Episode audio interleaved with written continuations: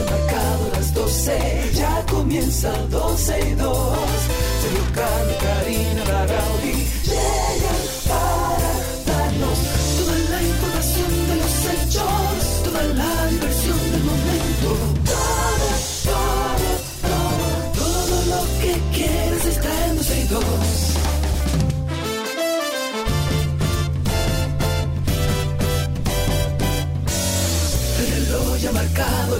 12, ya comienza 12 y 2.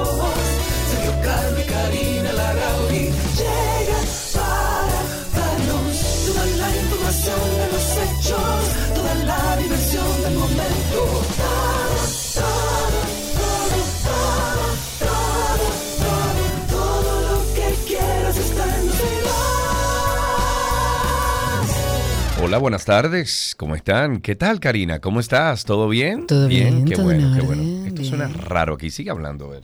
Ok, sigo hablando yo. Bienvenidos a todos, a los que están ya en Twitter Spaces. Gracias por estar con nosotros, conectados desde temprano. Adiós Clary, adiós Annie. Y a todos los que están en sintonía con nosotros también a través de nuestra página 12y2.com.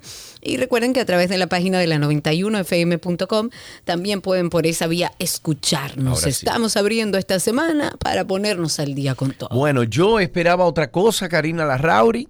Eh, y me estoy refiriendo ayer a las primarias. Pero antes, antes, qué noche tan linda la del sábado, ¿no? Ay, sí, hombre, qué noche tan linda, la verdad That's que ese life. concierto.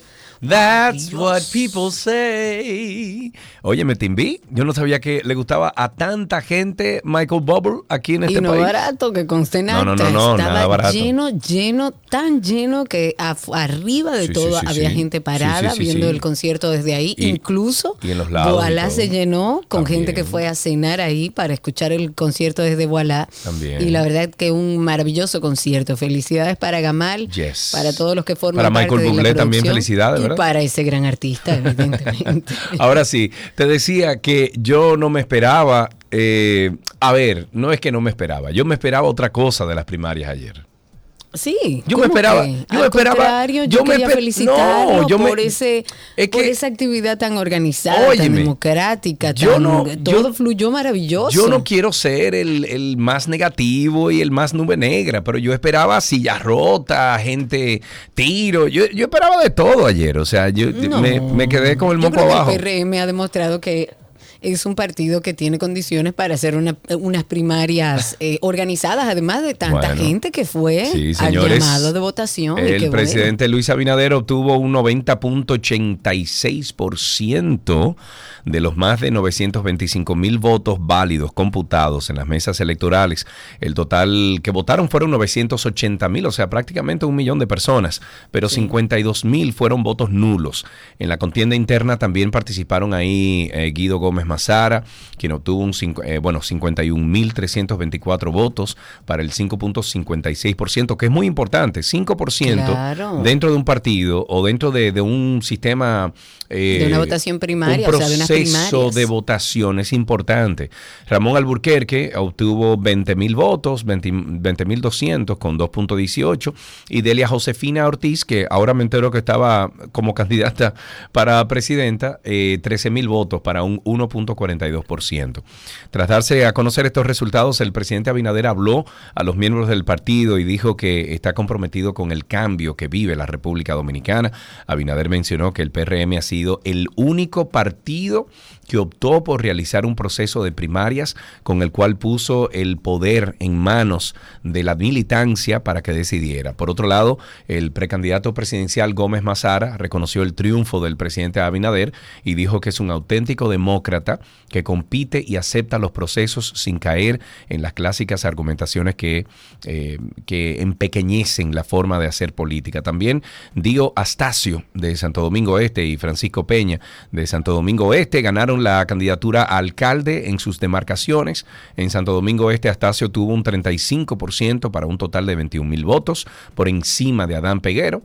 eh, que logró un 23%, unos 14 mil votos, y eh, Vértico o Vertico, Vertico Santana, que con un 22% para un- unos votos computados de 13.832.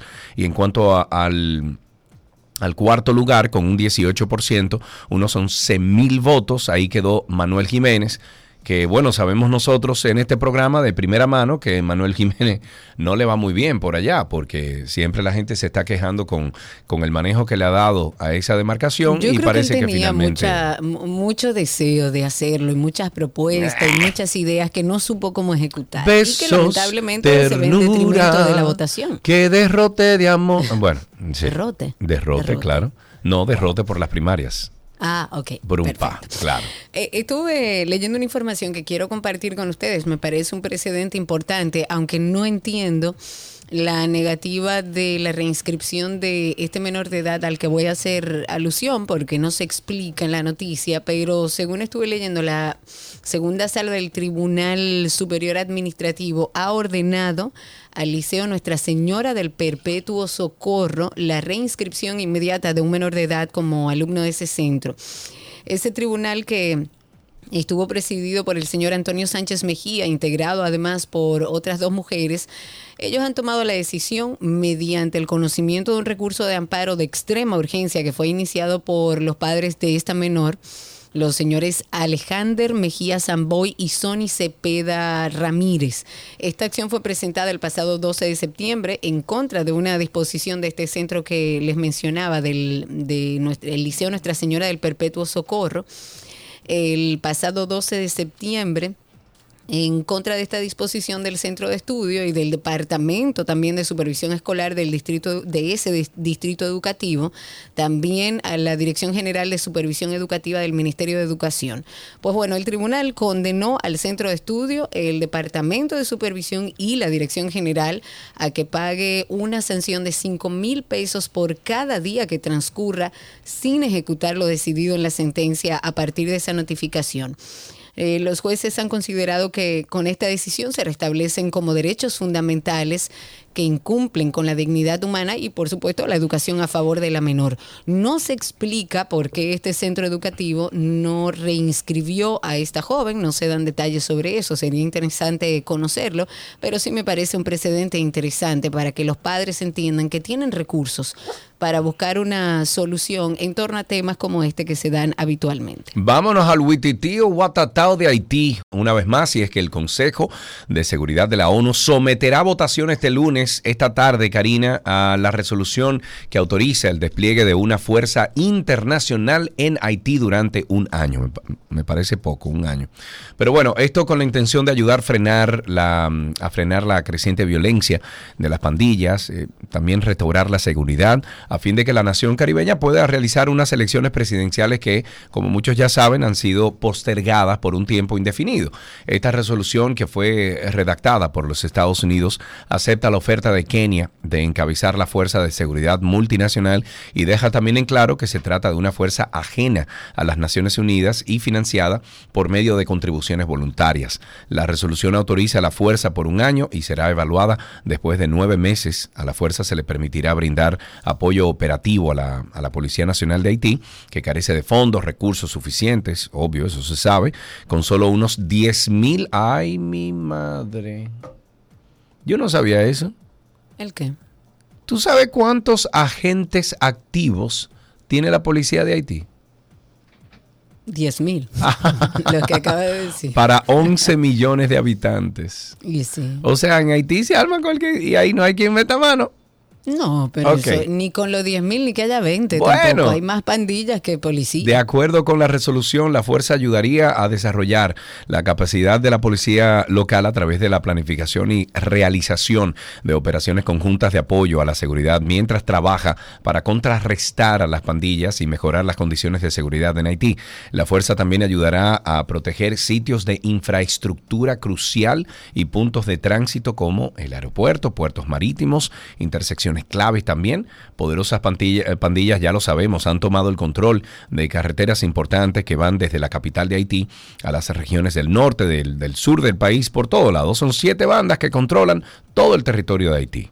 Ojalá y que esta resolución ah, me dicen que es a las 4 de la tarde que va a dar inicio. Ojalá y que ayude a Haití y que nos ayude Ojalá. a nosotros los dominicanos también. Claro, evidentemente, si ayudan a Haití, están ayudando a República Dominicana. Y yo creo que más que a República Dominicana, eh, lo que busca nuestro país es que esa nación se restablezca, Claro, que se restablezca se el orden y que puedan, claro. Señores, al principio de los para adelante. 1800, Haití estaba muy por encima, la economía de Haití estaba muy por encima de muchos países de esta región, incluso República Dominicana. Nosotros estamos deprimidos económicamente y Haití era una potencia en, en el Caribe. Oye cómo va la cosa. Tristemente no, el- y- históricamente en los últimos años eh, hemos visto cómo ha ido en detrimento la seguridad, la calidad de vida, la educación y todo lo que acontece en Haití. De verdad que yo creo que el sentimiento generalizado de los dominicanos es que haya solución para Haití por un tema netamente humano, que nos va a beneficiar que Haití esté tranquilo, por supuesto que sí. El presidente del Instituto Duartiano, Wilson Gómez Ramírez, ha dicho en el día de ayer que la Comisión Interamericana de Derechos Humanos está acosando a la República Dominicana con el tema haitiano. Además, el presidente de este instituto dijo que estos comentarios se han hecho con la intención de desacreditar las instituciones nacionales, tirándonos de apátridas, que es una persona que no es reconocida por ningún país como ciudadano conforme a su legislación. También nos han acusado de racistas, de xenófobos, de discriminadores. Pero este dirigente del- de este organismo denunció que Derechos Humanos, que es una entidad de la Organización de Estados Americanos, o sea, de la OEA, ha causado mucho daño a la República Dominicana porque se ha abalanzado en contra de nuestro país y renovó sus furias a partir de la sentencia del Tribunal Constitucional, una decisión judicial en la que se manifestó el ejercicio pleno de la soberanía dominicana como debe ser. Él dijo, y cito esta parte, dice, la OEA nunca ha hecho nada en lo absoluto para asistir a Haití, ni antes ni ahora, pese a que su propia carta pone bajo su responsabilidad buscar colectivamente solución a los problemas urgentes o graves que pudieran presentarse cuando el desarrollo o la estabilidad económica de cualquier estado que sea miembro de la OEA se vieran seriamente afectados por eh, situaciones que no pudieran ser resueltas por el esfuerzo de- del Estado de ese país, que es el caso de lo que está sucediendo en la República Dominicana. Si la OEA es el organismo encargado para hacer frente a estas situaciones y para tomar decisiones en torno a esto, yo creo que no está haciendo su trabajo. Está tratando de endosar a la República Dominicana por todas las vías la responsabilidad única de ayudar a Haití y no podemos, no es que no queremos, lo hemos ayudado históricamente, pero no podemos, seguimos siendo un país que no tiene la capacidad de ayudar a Haití, es un país que necesita de potencias, de dinero, de militares, de de, De una, todo, de todo, de orden, de todo, de todo. Y República Dominicana, como dice nuestro propio presidente, no tiene la solución para Haití. Bueno, Karina, están los huevos a chele, muchachos. Yo quiero, yo quiero. ¿Qué? Espérate, tranquila. Los pequeños y medianos productores de huevos de La Vega y Moca protestaron la mañana de este lunes, depositando, bueno, miles de huevos podridos en el monumento agricultor de, de Moca, o, o el monumento al agricultor, eso es en Moca. La manifestación busca llamar la atención del gobierno central sobre la quiebra inminente de cientos de productores debido al bloqueo hacia Haití y la caída del precio de los huevos en el mercado local. En esta actividad, los productores regalaron miles de huevos a los participantes que acudieron a esta protesta como medida para evitar que se dañen en los almacenes. Los productores de huevo denuncian que el costo de producción del alimento está a 5 pesos por 15 centavos la unidad y lo que están vendiendo es a 3 pesos, el más grande, y 2,20 los medianos. Dicen que estas medidas están eh, causando pérdidas de 2,15, o sea, 2 pesos con 15 por unidad en los grandes y 2 pesos 95 los medianos. Esta situación equivale a una pérdida de 497 millones de pesos mensuales, lo que ha llevado a los pequeños y medianos eh, empresarios a una quiebra segura de sus empresas avícolas.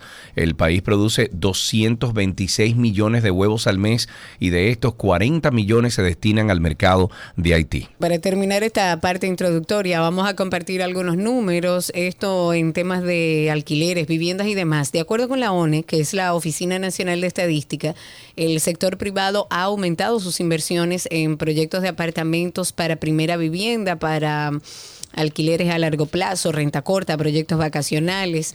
Para que tengan una idea de los números, para el 2022 el 72% de las inversiones que se realizaron se centró en torres de apartamentos y de acuerdo con el anuario estadístico de la ONE, en el año pasado se otorgaron al sector privado un total de 1.560 licencias para la construcción con un área de trabajo de más de 8 millones de metros cuadrados, un valor tasado de más de 121 mil millones de pesos.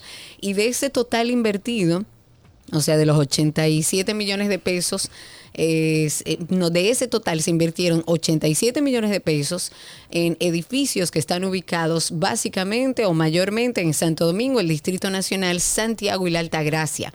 La cantidad total de proyectos realizados durante ese año fue de 8.426. Las tradicionales viviendas familiares apenas llegaron a 595 edificaciones en todo el año 2022. Otro temita, las actuales eh, autoridades de la Corporación de Acueducto y Alcantarillado de Santo Domingo La Cas han instalado alrededor de 100 hidrantes y se anunció que actualmente cuentan con 1.114 y están desarrollando un levantamiento para evaluar el estado en que se encuentran debido a que muchos de ellos fueron instalados hace ya varias décadas. La información fue ofrecida por el subdirector de operaciones eh, Luis Alcedo, quien dijo que este proyecto busca con esos hidrantes sofocar cualquier incendio en la zona industrial de Herrera y áreas aledañas de manera rápida y eficaz. Em, en el otro extremo de la ciudad, en la avenida Mella, funciona otro sistema de hidrantes que fue recién instalado para dar asistencia a eventualidades vinculadas con fuegos y explosiones y demás, y los criterios que se toman en cuenta para la ejecución del proyecto son los que el nuevo sistema, esté, bueno, son que el nuevo sistema esté en zonas de alta densidad industrial, comercial o habitacional con vías de acceso en buenas condiciones para que los vehículos puedan abstenerse de eh, abastecerse, perdón, de agua potable. Hablemos del CAI, que es el Centro de Atención Integral para la Discapacidad. Ellos han anunciado la apertura de una nueva sede, qué bueno.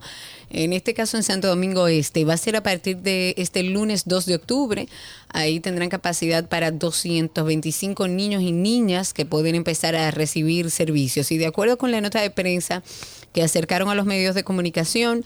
Los servicios se van a ofrecer por fases. Van a iniciar de inmediato, o sea, el lunes, con atención al usuario, programación de citas, servicio social para los que se acercan por primera vez al centro. Y luego en las siguientes semanas entonces empezar a ofrecer el programa de entrenamiento a familias y terapia familiar y gradualmente, entonces, como ya conocemos todos los servicios del CAI, se van a añadir el resto, pediatría, nutrición, atención temprana, también hay un, un, proyecto de apoyo psicopedagógico e intervención conductual, eh, realmente un lugar de mucho apoyo para la familia dominicana. Estuvieron explicando que a finales de este año van a incluir los servicios de odontopediatría, terapia psicomotora, terapia ocupacional, van a empezar con un programa de intervención grupal y ya para el año 2024, eh, por ahí por abril, se van a iniciar los servicios de fisiatría, psiquiatría, terapia artística, evaluación del desarrollo, todo esto ya complementaría en abril del año que viene el, catálogo de servicios que va a ofrecer este centro. Así que aquellas familias que actualmente reciben servicios en Santo Domingo Este van a ser trasladadas al centro de Santo Domingo Este. Y van a ser notificadas, por supuesto. Pero qué bueno que se va a abrir otro proyecto de este DECAI que me parece que es maravilloso para las familias, sobre todo que tienen niños con condiciones especiales y que necesitan de centros como este. Ok, el Ministerio Público inició la lectura de la acusación contra la diputada Rosamalia Pilarte, uy, quien está vinculada a una red de lavado, bueno, supuestamente, ¿verdad? Vinculada a una red de lavado de activos proveniente del narcotráfico. En este momento el órgano acusador está presentando la estrategia utilizada por la imputada para introducir una alta suma de dinero al sistema financiero dominicano mediante varias empresas que fueron creadas para ocultar su origen ilícito. El procurador adjunto Pedro Amador ha dicho ante los jueces que la imputada utilizó empleados y familiares para introducir el dinero y colaboró en la introducción al país de grandes cantidades de sustancias ilícitas como pastillas de éxtasis. De acuerdo con la acusación del Ministerio Público, se solicita enviar a juicio a la legisladora e imponer medidas de coerción consistente en una garantía económica. ¿Tú oíste las declaraciones que ella dio? No, no, no. ¿Qué dijo? Ella dijo que, que, los empresa que las empresas tienen derecho a crecer y que los empresarios, las, eh, eh, los empresarios la entienden. Ah, ya. Ok. Bueno, qué bueno. Ojalá que la Corte también lo entienda. Eh, claro, ojalá. El Ministerio de Medio Ambiente y Recursos Naturales y su ministro Miguel Seara Hatton han realizado un encuentro con representantes de 56 familias que han sido reubicadas luego de la remoción de 48 viviendas que estaban dentro del área de la Reserva de Vida Silvestre Laguna Saladillo.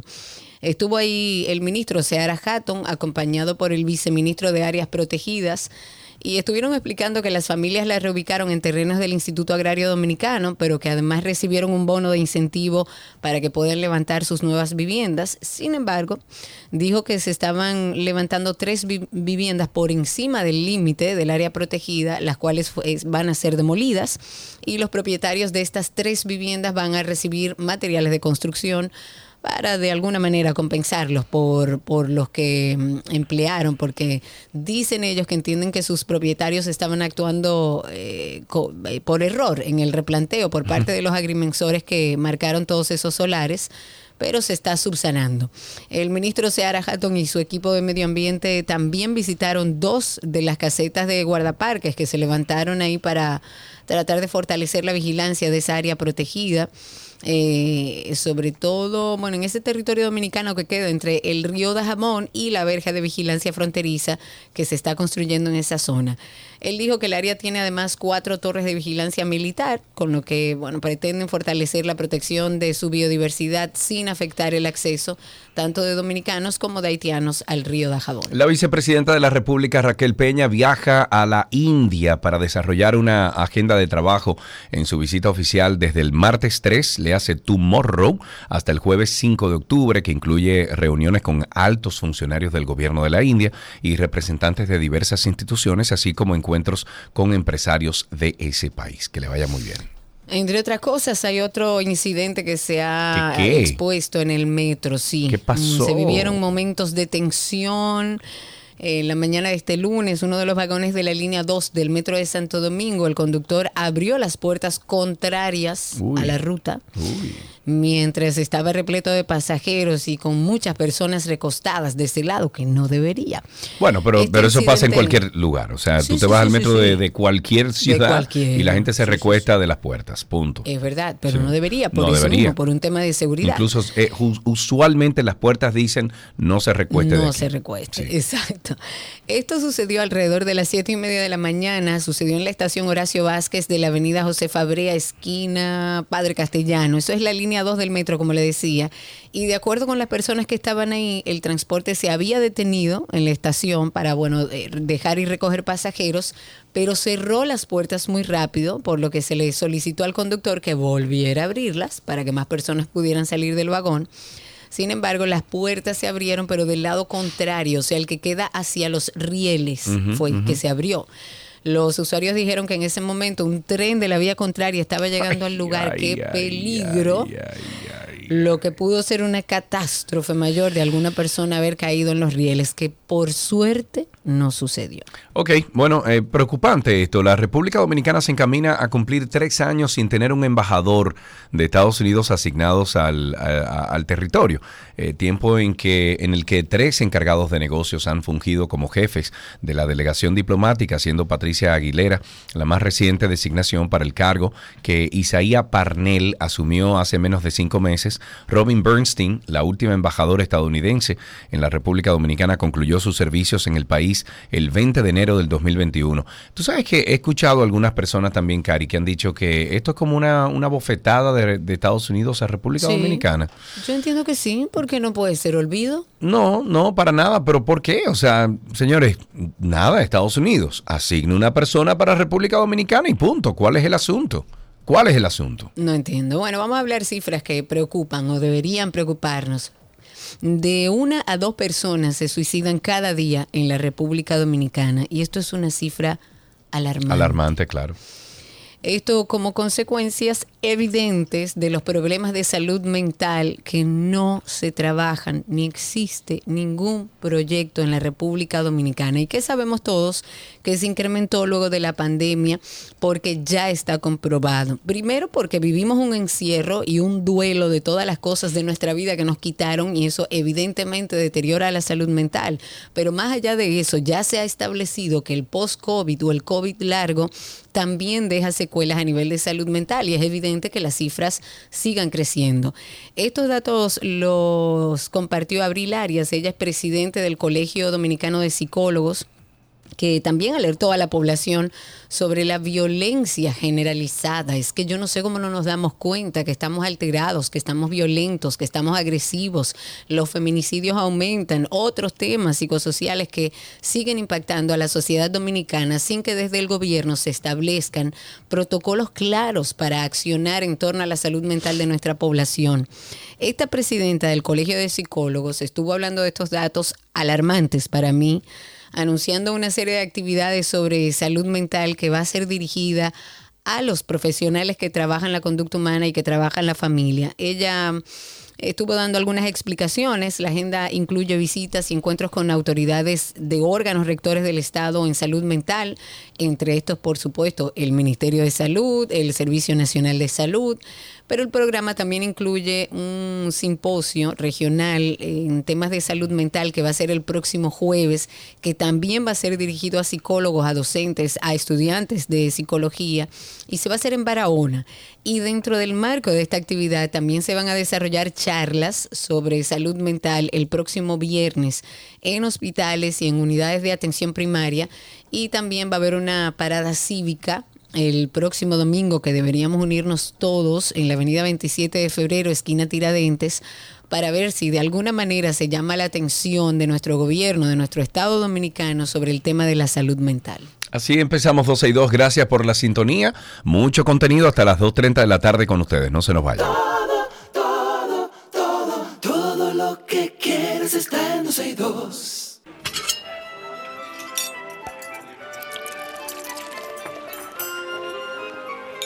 Ula la me oui, je mange comida de Gabriela Pasquese. Bonisi, me oui. Hola Gaby. Hello. Gaby, verte, Feliz mira, óyeme feliz- Gaby, verte dos veces la semana pasada fue para mí eh, casi, bueno, iba a decir una palabra que no se puede decir en la radio, pero sí, impresionante Gaby.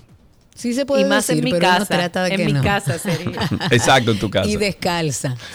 Descalza. Como debe ser, señores, qué buen fin de semana. Tenemos que agradecer públicamente a Gaby, al Don y a toda la familia, Lea Seyuca y demás miembros de, de la familia por recibirnos en su hogar y la verdad hacernos sentir también en Voilà. Un placer siempre, Gaby, verte. Un abrazo enorme. Ya me hacen falta. Como que Ay, sí, te esperaba ver hoy también. Concha, sí. Bueno, vamos a empezar esta semana. Tenemos una semana de recetas para preparar salsas. Hoy, ¿qué preparamos, Gaby? Sí, mira. Primero, hello Monday. hola lunes. Monday. Hola octubre. Hola semana. ¿Verdad? Para, para dar un poquito de, de energía y saber que estamos a, a nada de concluir eh, el año, de que es un buen momento para revisar aquella lista que en enero siempre uno se propone y ver hasta el momento qué hemos y qué no hemos logrado. Eh, esto fue un consejo que me di a mí misma esta mañana porque dentro de esa lista tengo varias cosas, para no decir muchas pendientes. Ok. Más, cuando pongo a revisarla, he hecho otras que no estaban en lista y, y andamos súper bien. Entonces, Ok. todavía hay tiempo, señores, para lograr metas, para cumplir sus objetivos y es simplemente de decidirse a hacerlos. Nosotros mismos somos los que ponemos las trabas para no, algunas veces, eh, no lograrlo. Tan simplemente como vamos a proponérnoslos y vamos a, a lograr ese, e- esos objetivos que querramos para fin de año. Así que feliz octubre, un mes precioso. Sí, señor. Es el, el mes del don que cumple años. Pues miren, Ay, sí. Vamos a iniciar esta semana, le dije a Cristi, tú sabes que vamos a irnos a lo básico, vamos a trabajar salsas. Y mm, he estado eh, en todos estos meses em, leyendo mucho sobre cocina, averiguando sobre historias y demás. Y déjenme contarles que dentro de la parte de una cocina básica, un- o sea, lo- dentro de, de de lo que podemos decir como reglas de, de la cocina, existen fondos y salsas madres que son la base de todo. De esas salsas van a partir la mayoría de, de, todas las creaciones y siempre es bueno tenerla. Por lo tanto, es bueno saber cómo se debe preparar bien, bien esa salsa. Y hablando de, de, fondos y las salsas madres, cuando hablamos de los fondos es el fumet de pescado, el fondo blanco, el fondo oscuro, que es el de res. Y dentro de las salsas madres están pues la bechamel, que ustedes saben que de ahí se parte todo, también la volupté, está la holandesa, está la mayonesa, la salsa de tomate y también la salsa española. Así que durante todos estos días vamos a estar uh, haciendo estas salsas y la idea es que usted las tenga como base y las pueda preparar bien. Nosotros hemos dado muchas veces la receta de la salsa bechamel uh -huh. y hasta el sol de hoy hay personas que me dicen, pero eso no se hace con fécula de maíz. Le digo, no, no, no, la salsa bechamel es a base de harina, sí. mantequilla y leche. Tan simple como eso. Y okay. aunque la hemos dicho 500 mil veces, vamos a hacer la 500 mil una claro. para, para volverlas a tener. Y de verdad, señores, que funciona. Esta salsa tiene tres, pa, tres eh, niveles o tres contexturas que son las que también se utilizan dentro de, de, la cocina. Es una salsa muy noble que usted la puede guardar eh, ni siquiera congelada. Tú la puedes eh, guardar en nevera de una forma correcta y te puede durar como 10 días aproximadamente. Eh, también la puedes, si quisieras, congelar, aunque algunas veces las salsas así con lácteos no es muy recomendable congelarlas. Y también la puedes preparar al instante que vas a utilizar, porque es bastante fácil. Apréndanse esta regla. Vamos a necesitar una cucharada de harina, una cucharada de mantequilla, una taza de leche entera, ¿ya? Y entonces okay. un poquito de pimienta blanca y sal. Hay personas también que les gusta ponerle un toquecito, eh, una hoja de laurel, que puede ser válida. También okay. puedes ponerle un poquito de nuez moscada. Eso, esas dos cosas ya son adicionales. Y también si quisieras eh, ya eh, variarla desde el inicio, puedes agregarle cebolla, que yo sé que no es el caso tuyo, Karina, pero puedes agregarle claro. cebolla del principio. pero eso también es como un adicional. Esas, eh, tomando en cuenta esas medidas, de ahí partimos con una salsa bechamel básica. Luego, cuando tenemos dos cucharadas de mantequilla, dos cucharadas de harina, una taza de leche, ya vamos a una bechamel media. Y luego cuando tenemos tres cucharadas de harina, tres cucharadas de mantequilla y una taza de leche entera, vamos a ir a una bechamel gruesa. Okay. Esta bechamel gruesa es la que generalmente utilizamos para hacer las croquetas. Una bechamel media es la que vamos a utilizar para gratinar cuando vamos a hacer una lasaña o vamos a hacer okay. un pastelón que queremos terminarla con una capa de bechamel. Cuando la hacemos más gruesa, lo que logramos es que sea más eh, inclusive cremosa al final.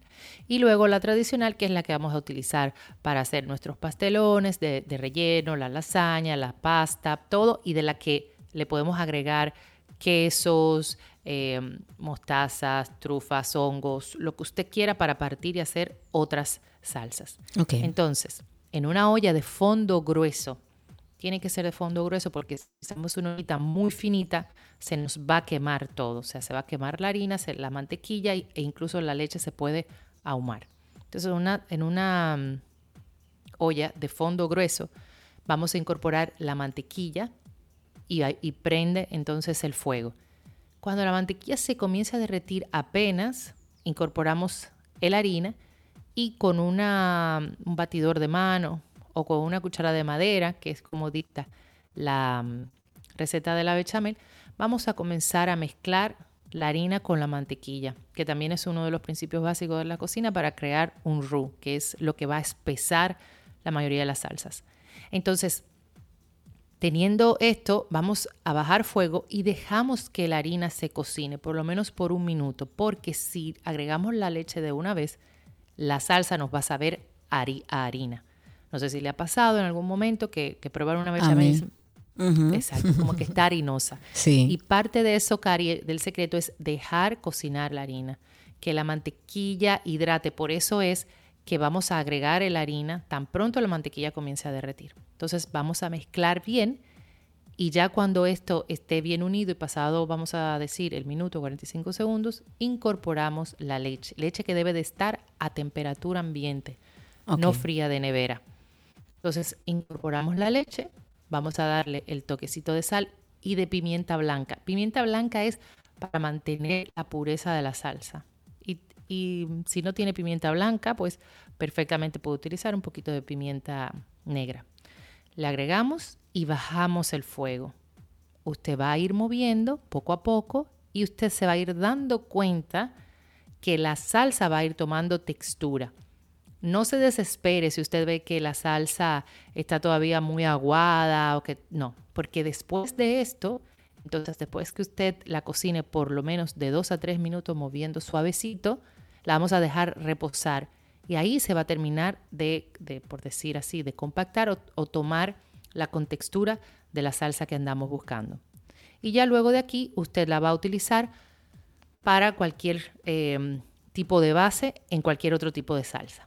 Te decía al inicio, una forma correcta de guardar la salsa es ponerla en un recipiente y vamos a utilizar un papel film, es decir, papel plástico de cocina, y luego que esté a temperatura ambiente, con ese papel film vamos a cubrir la salsa directa.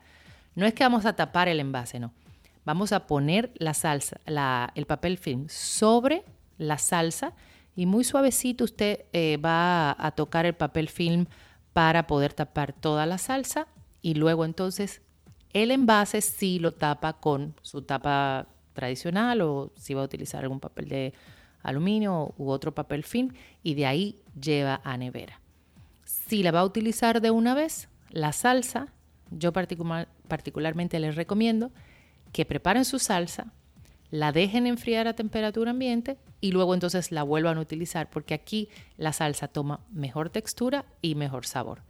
Dicho esto, digo voilà. Voilà. Ahí está, una de las salsas que vamos a preparar toda esta semana. Vayan anotándola por ahí. Si no recuerden que en nuestra página 12y2.com pueden conseguir las recetas de Gaby, también en nuestro usuario de 12y2 en Instagram y por supuesto a través de la cuenta de Gaby, gabriela.reginato. Gaby, gracias. Un beso enorme, sigo en sintonía. Chau, chau. Así será. Chau, chau. Gabriela Reginato estuvo con nosotros desde La Romana en nuestra receta del día.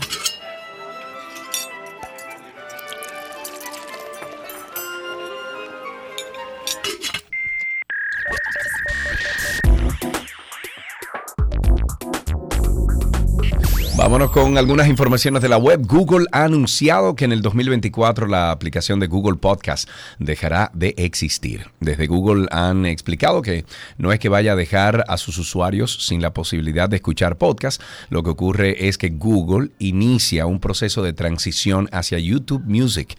Como muchos saben, YouTube Music eh, comenzó a permitir el uso y escucha de podcast a principios de este año en Estados Unidos y planea entonces expandir el servicio al resto de países antes de que acabe este año. También ha señalado que la compañía permitirá subir a los creadores de podcast sus feeds a YouTube antes de que finalice el año. En este contexto no tiene sentido para Google tener dos herramientas que permitan hacer prácticamente lo mismo. Por eso la compañía ha decidido cerrar Google Podcast a pesar de que el nombre resultaba mucho más intuitivo y corporativo, y provocar que los usuarios migren a YouTube Music. Se trata de una manera también de, potenciar este servicio. A pesar del cambio, Google sigue considerando los podcasts como pieza fundamental en su estrategia de, de contenidos. La compañía asegura que aumentará su inversión durante el próximo año para hacer de YouTube Music un lugar idóneo en el que escuchar y descubrir nuevos podcasts. En este sentido, seguirá una estrategia similar a la de Spotify, para quien también, bueno, son cruciales los podcasts. Así yo diría que ya se ha convertido en, la segunda fuente más importante para, para Spotify. Em, eh, porque está apostando por opciones para encontrar nuevos contenidos y crear comunidad dentro de esta plataforma que combinará tanto podcast de audio como video para ayudar así a los usuarios a migrar a YouTube Music. Google entonces podrá o pondrá a su disposición una herramienta de migración paso a paso. También les dará la posibilidad de migrar el feed RSS de sus podcasts a la librería de YouTube Music, incluso si hasta ahora no estaban subiendo sus programas a YouTube. De momento no está disponible esta herramienta de migración, pero se espera que esté lista para final de año. Atención, mucha atención, ya no habrá estados ni canales en WhatsApp. ¡Bravo! Claro. Usen eso para hablar, señores. Exacto. WhatsApp está trabajando, según esta información, en una nueva característica que, bueno, promete cambiar la forma en que los usuarios realizan búsquedas dentro de la misma aplicación. Y esto incluye de manera específica los contenidos relacionados con los estados y con los canales. Desde WhatsApp han dicho que está en desarrollo, por lo que únicamente está disponible por ahora en una versión beta para Android, lo que quiere decir que no se sabe cuándo es que va a llegar oficialmente al resto de los usuarios. Esta aplicación, que es de Meta, ya lo sabemos, ha hecho varias modificaciones, eh, sobre todo en la sección novedades recientemente. Y de hecho, perdón, esta pestaña llegó hace poco para combinar eh, en esta parte los estados de los usuarios, algo que lleva algunos años. Y la idea era combinar los estados con los canales que se agregaron hace algunas semanas. Ante esta cantidad de contenido, los usuarios han, han, demandado, y estoy de acuerdo, más orden y que sea posible encontrar lo que quieren, eh, o sea, lo que andan buscando, lo que quieren ver sin tener que hacer una amplia navegación. Y lo que encontraron en la versión de prueba es un buscador que va a estar representado por una lupa, va a estar en la parte superior de la pestaña de novedades y de esta manera los usuarios van a poder buscar tanto actualizaciones de estado de sus contactos como los, los, canales que siguen, sin necesidad de tener que acceder al directorio general de los canales. Un aspecto interesante de esta actualización es la capacidad de buscar canales que antes, antes no era tan fácil. Y con la llegada de estos espacios a WhatsApp, donde los usuarios pueden seguir contenidos de su interés, esta función de búsqueda se vuelve todavía más relevante. Va a facilitar además la vida de aquellos que siguen múltiples canales. Yo soy una que no sigo ninguno, pero aquellos que sí lo usan y desean encontrar uno específico sin tener que estar navegando manualmente por el directorio de canales, pues bueno, ya tienen una forma mucho más fácil de encontrarlo y de navegar en todos sus canales. Muy bien, ahí tienen dos informaciones del mundo de la web que usted consigue siempre en 12y2.com, 12y2.com. Ahí tenemos nosotros una revista digital con más de 14 años de información, 12y2.com. Además de esto, eh, no sé si escuchaste nuestro podcast este fin de semana, yo lo escuché. ¿Y tú eh, tuviste tiempo este fin de semana? Sí, claro, estuve, eh, estuve mucho en la carretera, Karina. Ah, entonces ahí lo escucho. Entonces ustedes, señores, si quieren escuchar, eh, bueno, 100 episodios, ya vamos para el 97, 98, una cosa así, ¿verdad? No, el 100, el número 100 sale esta semana, sale esta semana. Bueno, para este, este episodio 100, ahí tienen ustedes 100, 100 episodios para ustedes escuchar desde cómo nos conocimos Karina y yo hasta de oye, no quiero ser tan... Bipolaridad, bipolaridad, como Exacto. Porque también se tiende, como con la ansiedad y la depresión, a hablar de este tema como de manera alegre, como, ay, ese, ese tipo medio bipolar o esa tipo es medio bipolar. Y el papel de la familia es muy importante porque estos pacientes no tienden a hacerse conscientes de que les pasa algo, porque lo único que cambia es su humor. Tenía sentimientos de inferioridad, de inutilidad, sentimientos de fracaso, mucha soledad, eso da mucha soledad, independientemente de la gente que tengas al alrededor. Además, estamos hablando de un trastorno, una enfermedad mental que afecta a muchísima gente. Lo primero es que se acerquen desde la parte de la empatía, no diciendo tú tienes un problema y necesitas ayuda, no, me preocupas. Me recuerdo hoy que a mi mamá yo le dije, mami, siento miedo de la vida. La semana pasada o el primer episodio de esta serie arrancamos con salud mental hablando de los trastornos de la ansiedad y hoy continuamos con la bipolaridad. Karina y Sergio, After Dark. Karina y Sergio After Dark en todas las plataformas de podcast, incluso la de Google. ahí nos encuentra como Karina y Sergio After Dark. En el mismo Google, usted eh, pone google.com y ahí usted pone entonces Karina y Sergio After Dark y ahí nos encuentra. Hasta aquí lo mejor de la web en 12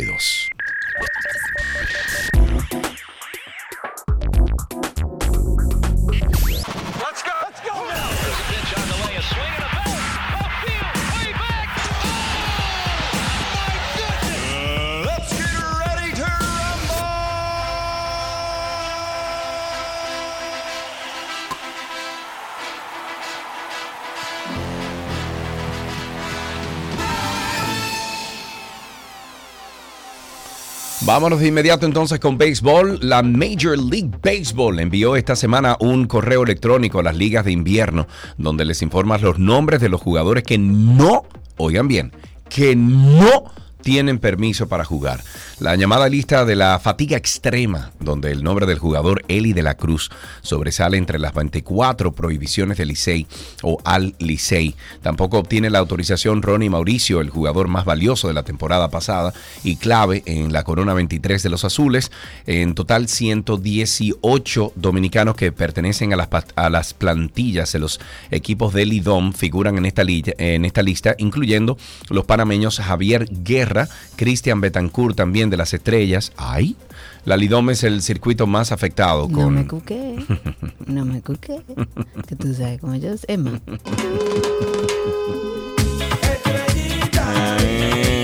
Karina, no me cuqué, te saco del aire, sigo. Eh, digo que Cristian Betancourt eh, de las estrellas lo sacaron. La Lidom es el circuito más afectado con esos 120, incluyendo 24 de las 96 selecciones del pasado sorteo de novatos. Las razones por las que los equipos objetan la participación se reparte entre fatiga extrema, lesiones, exenciones del, grupo, del club, entre otras. Tras la dominicana mm, eh, siguen en baja la Liga Venezolana con 87 jugadores y la puertorriqueña con 29 y mexicana 28. En básquetbol, el jugador Joshua Primo, que es acusado por varias mujeres de haberse exhibido ante ellas sin su consentimiento, fue suspendido por la NBA durante cuatro partidos, fichado por Los Ángeles Clippers con un contrato de dos vías por el que repartirá su tiempo entre la franquicia y la Liga de Desarrollo de G League. Primo tiene 20 años, no ha jugado en la NBA desde que los San Antonio rescindieron su contrato a finales de octubre del 2022, que fue cuando se dieron a conocer las acusaciones en su contra. La NBA comunicó recientemente su suspensión por cuatro partidos, esto debido a conducta dañina para la liga, y horas después los Clippers anunciaron su fichaje. En otra noticia, esta de fútbol americano, Michigan State despidió al entrenador de fútbol americano Mel Tucker con causa justificada, poniendo fin sin ceremonias a un mandato turbulento a menos de dos años de que el entrenador fuera recompensado con una exitosa extensión de contrato de 10 años y 95 millones de dólares. La escuela de Michigan State inició el proceso de despido el 18 de septiembre en medio de una investigación universitaria en curso sobre las acusaciones de que Tucker acusó sexualmente a la activista y sobreviviente de violación Brenda Tracy. Tucker, de 51 años, fue puesto en licencia administrativa sin goce de sueldo el 10 de septiembre luego de un explosivo informe que detalla las acusaciones de Tracy, quien desarrolló una relación personal con Tucker en el 2021 después de una charla en el campus. Nos vamos con una noticia de voleibol de playa. La República Dominicana ha iniciado con buen pie tras alzarse con sendos triunfos en las ramas masculinas. ¿Y, qué es eso, el perro? eso es Gon. ¿Y cuál es Gon? Gon, mira. Ven para acá. ¿Y ese perro, Karina? Ese es Gon. ¿Y ese perro? El de mi hijo mayor. Pero él estaba, yo nunca lo he conocido. Él acaba de llegar a nuestro hogar. Ah, bueno. Entonces yo estoy aquí ah, cuidando ah, mientras él está en el gimnasio. No hay problema. Seguimos con voleibol de playa. Decía yo. Tú sabes que, esos perros son tuyos, no son de tu. O sea, ese perro es tuyo, no, no. es de tu hijo. No, no, eso quedó clarísimo. Mm. Clarísimo. ¿Pero de Matías o de Diego? No, de Diego, de Diego. Ah, ya. Okay. Decía yo que la República Dominicana inició con buen pie luego de alzarse con sendos triunfos en las ramas masculina y femenina de la séptima versión del clásico de voleibol de Playa Norseca. Esta dupla criolla conformada por las medallistas de plata centroamericano Julibet Payano y Betania Almancer se impusieron dos sets por cero ante las representantes de Islas Vírgenes que la integran Melania Valenciana y Taylor Buchner.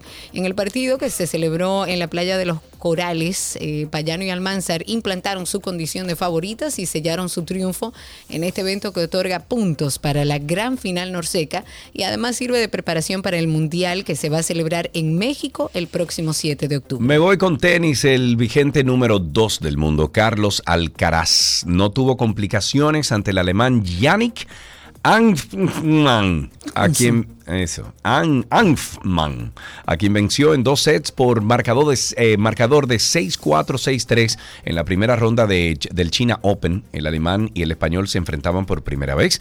A Anfman. En la actualidad es el número 53 del mundo, sin embargo, no pudo lograr hacerle resistencia a Alcaraz, que estuvo intratable el día de hoy. Alcaraz se enfrentará en la segunda ronda a Lorenzo Musetti, quien es el número 18 en el ranking tanking tanking mundial. El enfrentamiento entre ambos está 1-1. La última vez que se enfrentaron fue en el Roland Garros, donde Alcaraz venció por 6-3, 6-2, 6-2 al italiano. En fútbol, la historia recurrente del Inter Miami, Lionel Messi sigue, ya que el club afirma una y otra vez que su astro podría jugar, pero el argentino simplemente no aparece en la cancha.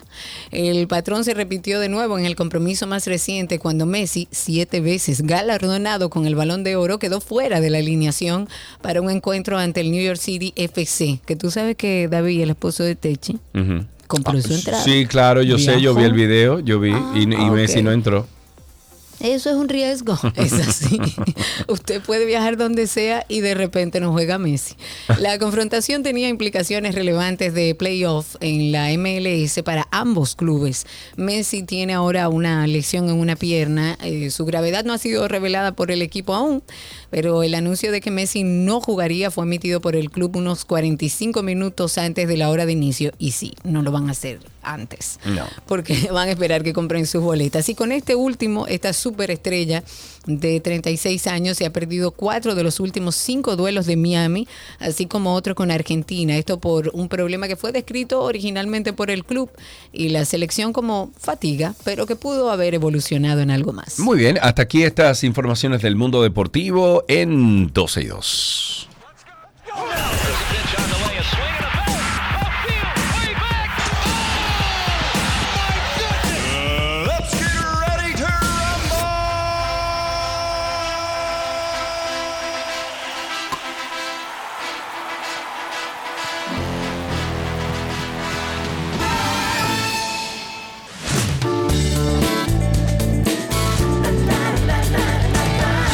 Estas son algunas de las informaciones del mundo del entretenimiento. Por ejemplo, empezamos con los Rolling Stones. Se encuentran en medio de su gira mundial y disfrutando del éxito cosechado con su nuevo álbum que se llama Hacky Diamonds. Todo esto al margen del triste fallecimiento del baterista original de la banda, se llama Charlie Watts, hace dos años por culpa de cáncer. Pero lo cierto es que Mick Jagger, también Ronnie Wood y Keith Richards no tienen intención de bajar el ritmo y parece que tampoco están planificando su jubilación. El líder de la formación eh, cumplió 80 años, ese señor. ¿Tú sabes lo que es? 80 años dando rueda. Bueno, pero och- 80 años el pasado y no julio. cualquier rueda, ojo. No, no, no, no. brinco. Arriba de un escenario fuertemente. Ofreció una entrevista en la que, entre otras cosas, ha dicho que el grupo no se va a desprender de su catálogo musical, como lo han hecho otras leyendas vivas de la industria como Bruce Springsteen, quien ingresó 500 millones de dólares tras Ay, Dios. ceder los Oh, derechos de reproducción de sus canciones. Jagger rechaza de, de plano esa vía porque, en sus propias palabras, su descendencia no requiere tanto dinero. Y dijo, y cito, ¿para qué? Mis hijos no necesitan 500 millones para vivir bien. Y es que la leyenda de los Stones no encuentra ninguna lógica en vender, en que los Que la artistas... vende y lo done, entonces. Exacto, también puede ser. Pero bueno, ahí está, siguen dando carpeta a esa gente. En otra información, el rockero de 54 años, el extravagante Marilyn Manson, cuyo nombre real es Brian Warner, no le pega, continúa enfrentado a la justicia. Esto a pesar de que recientemente fue a un juicio por otro caso. Este cantante ahora enfrenta las acusaciones de una mujer que se identifica como Jane Doe para proteger su intimidad y que ha denunciado que este músico la agredió sexualmente y la privó, oigan bien, de comida y de sueño en el año 2011.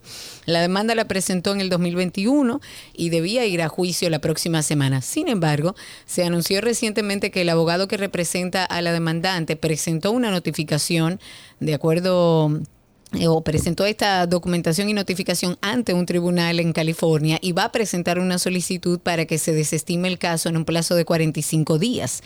Ella ha explicado los motivos que la llevaron a tomar esta difícil decisión. Lo hizo a través de un comunicado que arranca diciendo que estaba totalmente preparada para el juicio y ni en un millón de años pensó que llegaría a un acuerdo.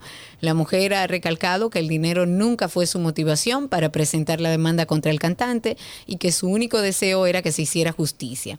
Sin embargo, el miedo a perder su derecho al anonimato y enfrentarse a un juicio público, si el caso llegaba a juicio, la empujaron a negociar con este artista, con Manson, y dice, y lo que es más importante, podría haberme arriesgado a perder la libertad de contar mi historia y eso vale más que nada en el mundo. La mujer dijo que si alguna otra víctima está leyendo esto, o sea, el comunicado, que sepa que se le quiere y se le apoya aunque no lo parezca y que a pesar de todo lo que ha pasado, ella dice que no se arrepiente ni por un segundo de haber hablado y denunciado a Marilyn Manson. Uno de los misterios más trágicos y perdurables de la historia del hip hop al fin logra obtener actualizaciones y avances importantes. No sé si sabes, Karina, pero en esta semana fue detenido Dwayne Keith D. Davis, el hombre que según los fiscales de Las Vegas sería el responsable de haberle quitado la vida al rapero Tupac Shakur en el 1996. El propio Davis admitió haber proporcionado el arma y haber estado en el Cadillac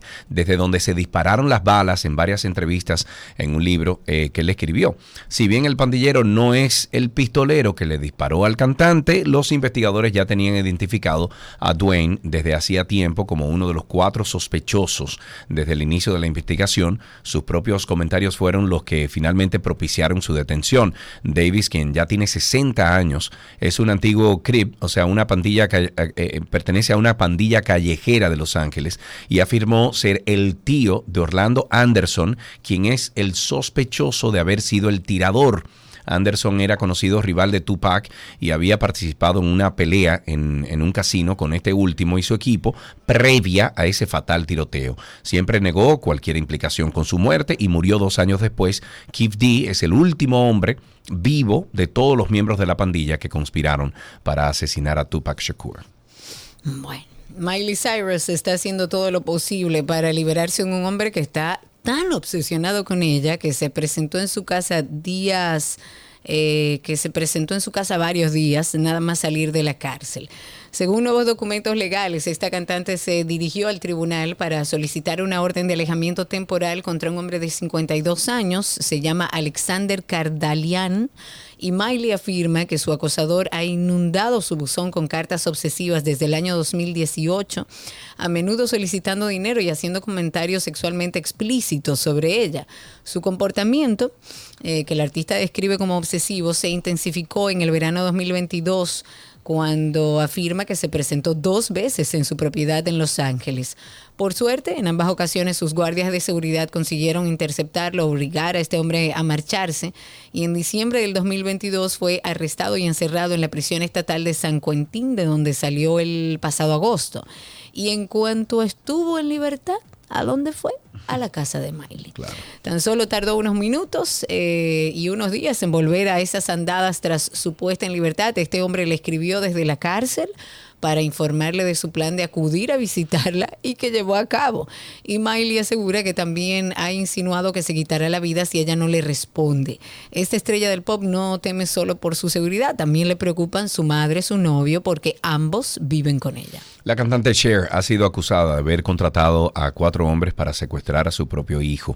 Elijah Allman, sí, fruto de su segundo matrimonio con Greg Allman, los supuestos hechos habrían concurrido en noviembre del 2022, cuando su hijo, el también cantante de 47 años, se hospedaba en el lujoso hotel Chateau Mormont de Los Ángeles.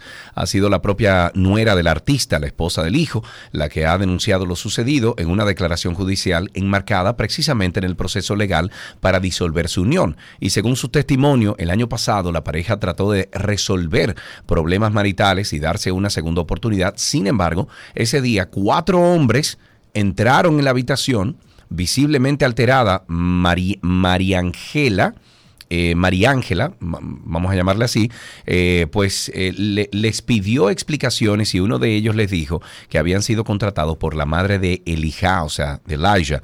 Em, la esposa de Elijah asegura que a la fecha aún no se sabe de él, sin embargo, según un medio de comunicación escrito que ha tenido acceso a esos documentos, sostiene que Elijah Allman se encuentra estos días en un centro de desintoxicación en California, donde recibe tratamiento para superar una adicción al alcohol y las drogas. Entonces yo me Ay, pregunto, ¿es un secuestro o es una intervención? Una intervención. Hay una diferencia.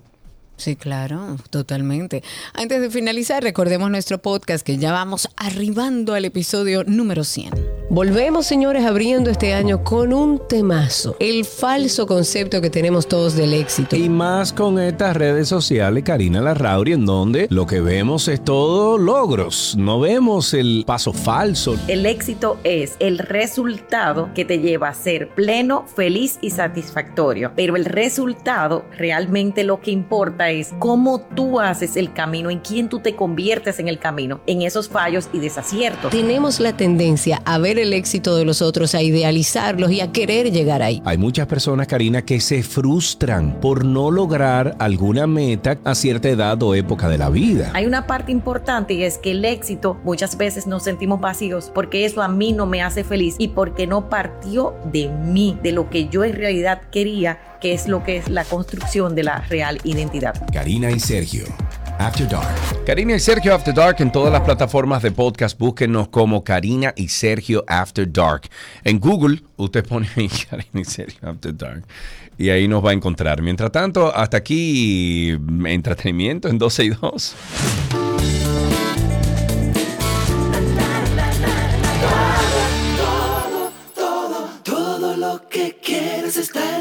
En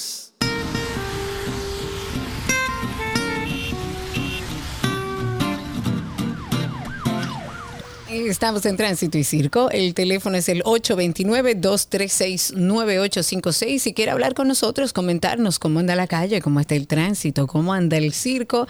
Y a través de Twitter Spaces también estamos por ahí. Nos consiguen en Twitter o en X, como quieran llamarles, como 12 y 2. Ahí usted va a ver unos circulitos titilando. Es tan simple como clica encima y así nos escuchamos y además puede participar con nosotros por esa misma vía. 829-236-9856.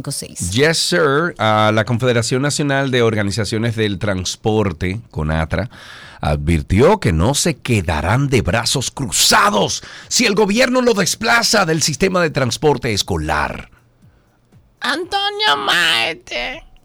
Quien preside esta entidad alertó al gobierno sobre las consecuencias de la impla- implantación de un sistema de transporte escolar sin tomar en cuenta, Karina, los verdaderos transportistas de la República Dominicana. Antonio dijo lo siguiente. No nos quedaremos con los brazos cruzados si el gobierno desplaza a los trabajadores y verdaderos transportistas de este sistema. No lo dijo así, lo dijo de este sistema. Marte dijo que el gobierno está haciendo una buena labor con pretender organizar de forma más eficiente el transporte escolar en el país, pero que esa entidad tiene decenas de años brindando el, el servicio de transporte escolar de manera eficiente. Oye bien, Karina, de manera eficiente. Y me imagino que con todas las de la ley, ¿verdad? Todos esos autobuses de Conatra cumplen con todas las de la ley. Yo no montar un hijo mío ahí ni loco. Bueno, ahí está Valentín en la línea 829-236-9856. Valentín, buenas tardes, adelante. Buenas tardes, ¿cómo están ustedes? Estamos bien, cuéntanos. Vivo, suerte y nómina. Muy bien. No, eh, quiero hacer una pregunta. ¿Cómo les fue a ustedes en el concepto de ese de los chicles? Oh, pero nos fue fenomenal, amigo, fenomenal. Ese hombre cantó ahí. Una hora y media fue más o menos, Karina, que cantó, Sí, casi dos horas cantó. Sí, cantó una hora y media y la verdad, la verdad que me lo disfruté, Karina también. El anfiteatro estaba muy bien organizado, eh, se llenó, eh, descubrimos que el, el anfiteatro, creo que buscamos internet y se llena con 5 mil personas. Ahí tenía que haber cerca o más de 5 mil personas. Sí, sí, sí. Pero sí, sí, fue sí, una delicia. Ese señor cantó precioso, precioso, precioso. Quien no se ha dado un concierto de Michael Bublé, tiene que verlo. Y si es en su país, mucho más. Eh, Cari, em, mira, esta tarde yo soy invitado, como muchos otros, soy invitado a la semanal, que es el encuentro que tiene la prensa con el presidente Luis Abinader. Estaría allí esta tarde. Em, y vamos a hacer un ejercicio ¿por qué no invitamos, o desde ahora lo hacemos, invitamos a ustedes, nuestros oyentes, a que cuando llamen aquí, aparte de ustedes decirnos lo que tienen que decir al aire, aparte de eso, usted me dé una pregunta que yo lleve esta tarde al Palacio Nacional. ¿Les parece? Una pregunta que usted quiera que le hagamos al presidente. Y así entonces, cuando yo vaya esta tarde, pues escojo una o dos preguntas, si me da el tiempo, y les hago entonces la- las preguntas que se hagan aquí. ¿De acuerdo? Llamen al 829-236-9856 y a través de Twitter Spaces. Recuerden que estamos por ahí por Twitter o por X y pueden participar con nosotros. 829-236-9856. Y en lo que entra esa llamada, parece un chiste, señores, pero no lo es. La carrera de chivos que estaba prevista celebrarse el 20... Hiciste. Una carrera de chivo. Ok, empieza otra vez. Mira, yo quiero ir. ¿Dónde es eso? Hasta yo. ¿Dónde es eso? ¿Dónde es eso? Es una carrera de chivo. Si no lo maltratan, yo estoy ahí. No, porque se suspendió, se canceló. Ah. La carrera de chivos que estaba prevista para celebrarse el 24 de octubre en el municipio de Villa Tapia fue cancelada, eh, cancelada temporalmente porque sus organizadores recibieron una advertencia de la Fiscalía de la provincia de Hermanas Mirabal. Pero ¿cómo ¿Qué pasó? a unos chivos a correr? ¿Y por qué? Espérate, pero ¿y por qué? ¿Qué, qué, qué advertencia? ¿De qué te hablan? Bueno, recibió una carta de la fiscalía que los llamaba a suspender esta competencia ¿Pero de por qué? chivos. Bueno, por la ley de protección animal, los chivos están para pero, correr, Sergio Carlos. pero un momentico, entonces que hagan lo mismo con los caballos. no hacen carrera con. Bueno, también. Hacen- te hacen- Vamos, si, si, es, si eso es maltrato, entonces tenemos, tenemos más de 100 años maltratando los ver caballos. como que lo ponen a correr, porque ¿cómo tú haces una carrera de chivo? No son perros. Bueno, pero, pero, qué sé yo, hay técnicas, hay carrera de perro también, Karina, y tú sabes cómo lo hacen. sí, Le- pero el perro es un animal que tú puedes domesticar. pero mi vida es un animal, al final es un animal. no, ah, lo sé. Entonces, digo, si pones al perro, saber cómo Ey, sucede eso. si pones al perro a correr, si pones al caballo a correr, ¿por qué no puedes poner al chivo a correr? Sí, la verdad es que la ley de O totoro protección tobaca, y- o que no, dejen la la- entonces suspenda no, la no, no, eh, eh, hay que hurgar. No, no, no, no, no, está- está buscando. La ley No. sobre protección animal dice que Ajá. están prohibidas las actividades o cualquier espectáculo que emplee animales, Ajá. y más aún cuando estas actividades causen un daño o dolor. Ah, no, pues entonces animal. desde ahora que suspendan, voy a empezar un Go, eh, un only- eh, ¿cómo se llama esto? Un GoFundMe, ¿Qué una cosa. decir? No, no, una cuestión de esa de recuperar, eh, de recaudar dinero, un GoFundMe. Ajá. Para entonces eh, eh, hacerle una demanda al gobierno dominicano y Pero su- hasta preso para, esa gente. para que suspendan la carrera de caballo y la carrera de perro. Me parece muy bien. 829-236-9856. Ahí tenemos una primera llamada y tenemos en la línea a Claudia. Claudia, adelante. Buenas tardes. Eh, tú preguntaste una pregunta para Vicente. Ven, una, una pregunta para Binader. ¿Qué tú le quieres preguntar, Claudia? Mira, como obviamente en este gobierno no, él no lo piensa hacer, si se extiende su mandato eh, en el 2024, si él plantea o contempla un ajuste en el impuesto sobre la renta de los empleados. Ah, muy bien. Se ha olvidado de nosotros. Ok. Nosotros somos los que más.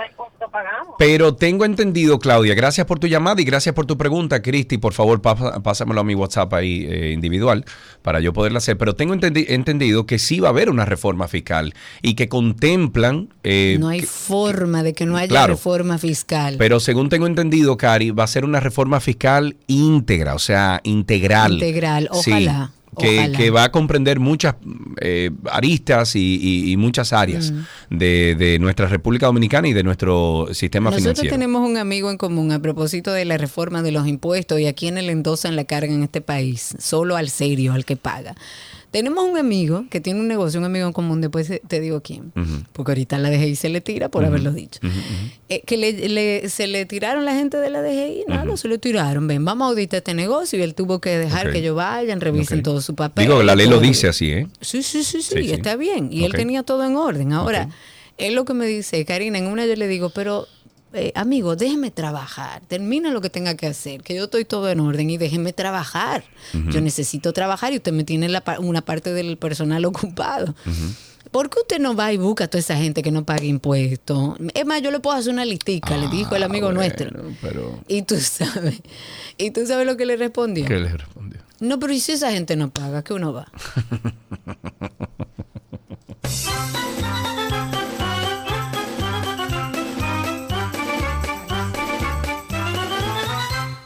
Tenemos, tenemos más llamadas al 829-236-9856. 829-236-9856 es el teléfono aquí en 12 y 2. Tenemos a Tales en la línea. Buenas tardes.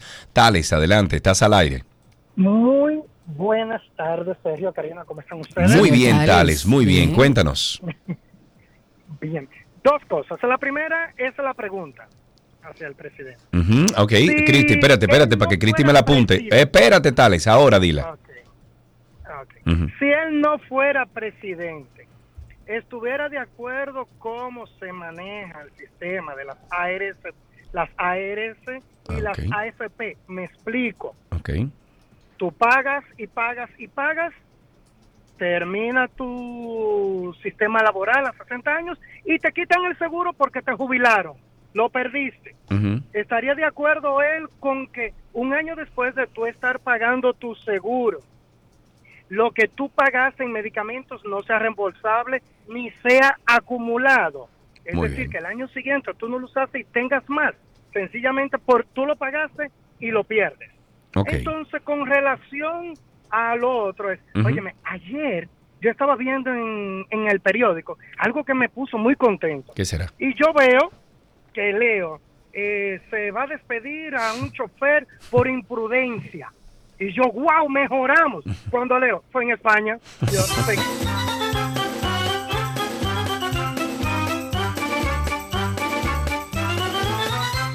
Seguimos con más llamadas, 829-236-9856. Tenemos a Esmeralda en la línea. Buenas tardes. Esmeralda, estás al aire, amiga. Cuéntanos.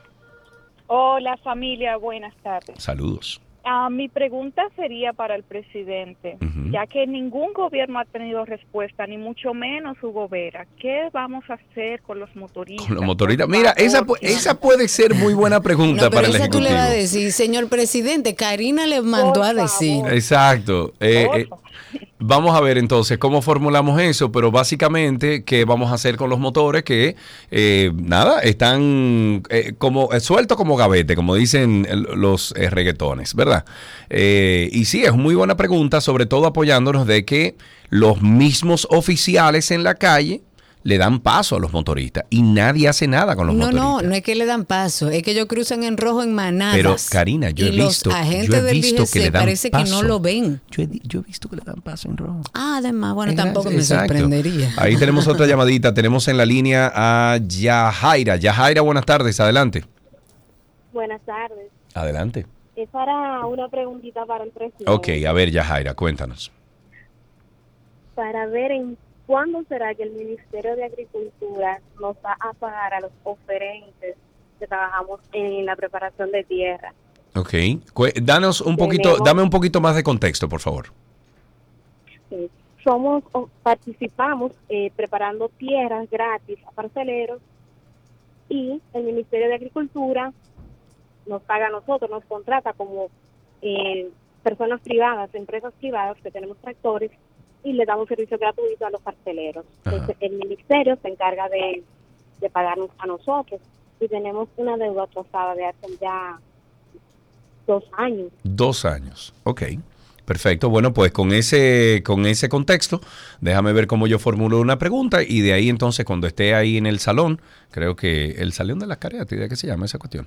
Entonces voy a ver si le puedo hacer esa pregunta. Está muy buena y, y me encantaría saber el- la respuesta Pero la del de los motores tú tienes que decirle, le mandó a decir Karina, a usted y a. Hugo, que cuándo es que Que vamos a es. controlar los motores. Tenemos a través de Twitter Spaces a varias personas. Voy a empezar con Julio Sosa. Adelante, Julio, cuéntanos, habilita tu micrófono y te escuchamos así al aire. Julio, adelante, si no me... Buenas, buenas, ¿cómo están? Todo bien, cuéntanos. Bien, a Sergio para que le formule al presidente. La semana pasada hubo un revuelo muy grande en las redes con un famoso proyecto de ley de la senadora que ya habla, que antes no hablaba, de las vacunas Uy. obligatorias. No, espérate, espérate. te- eh, A de las vacunas, quedamos en las vez, vacunas. Julio, ¿de la vacuna qué? Que un proyecto de ley, un proyecto de ley Mm. Adelante, Julio. Julio, te, te escuchamos, Sí, ¿eh? voy. Sí. Voy, voy. Diga. Espérate, que me entró una llamada. Ah, oye, que le entró una llamada. Entonces vamos a dejarte por ahí. Ah, ya. te, escucho ahí, ahí Dale. te escucho. Cuente.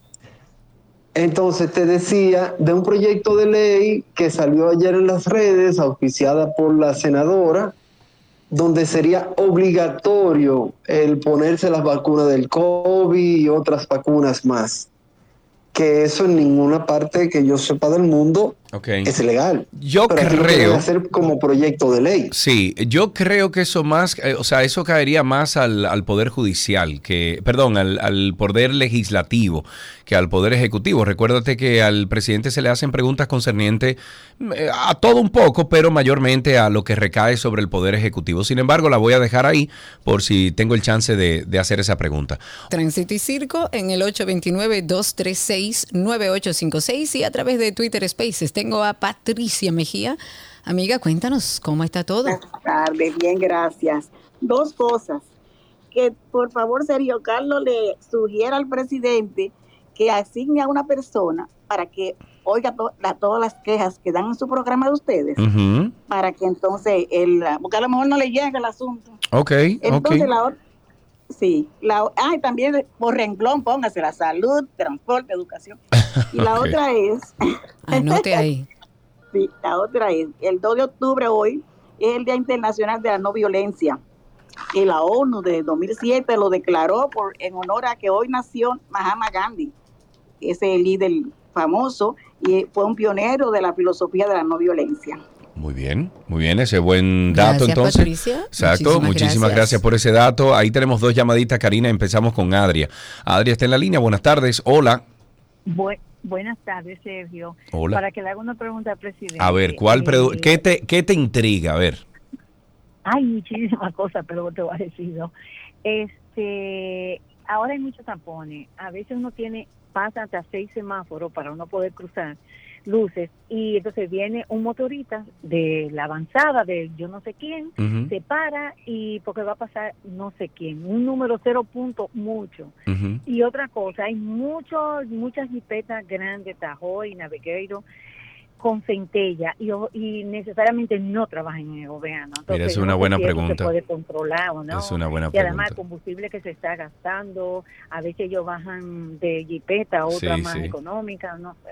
Gracias. Está bien, muchísimas gracias. Incluso eh, yo ahora en la carretera, com- como estoy viajando tanto en la carretera del este, eso es todos los días, todos los días que, que veo, eh, cuando voy en la carretera, que veo centellas en vehículos que ni siquiera están rotulados, ni mucho menos. Es una buena pregunta porque tiene que ver con la, reforma de la policía, ¿no? Y esas centellas, tengo entendido incluso que es ilegal ponerla a un carro de un ciudadano cualquiera, o sea, de un, de un ciudadano y punto.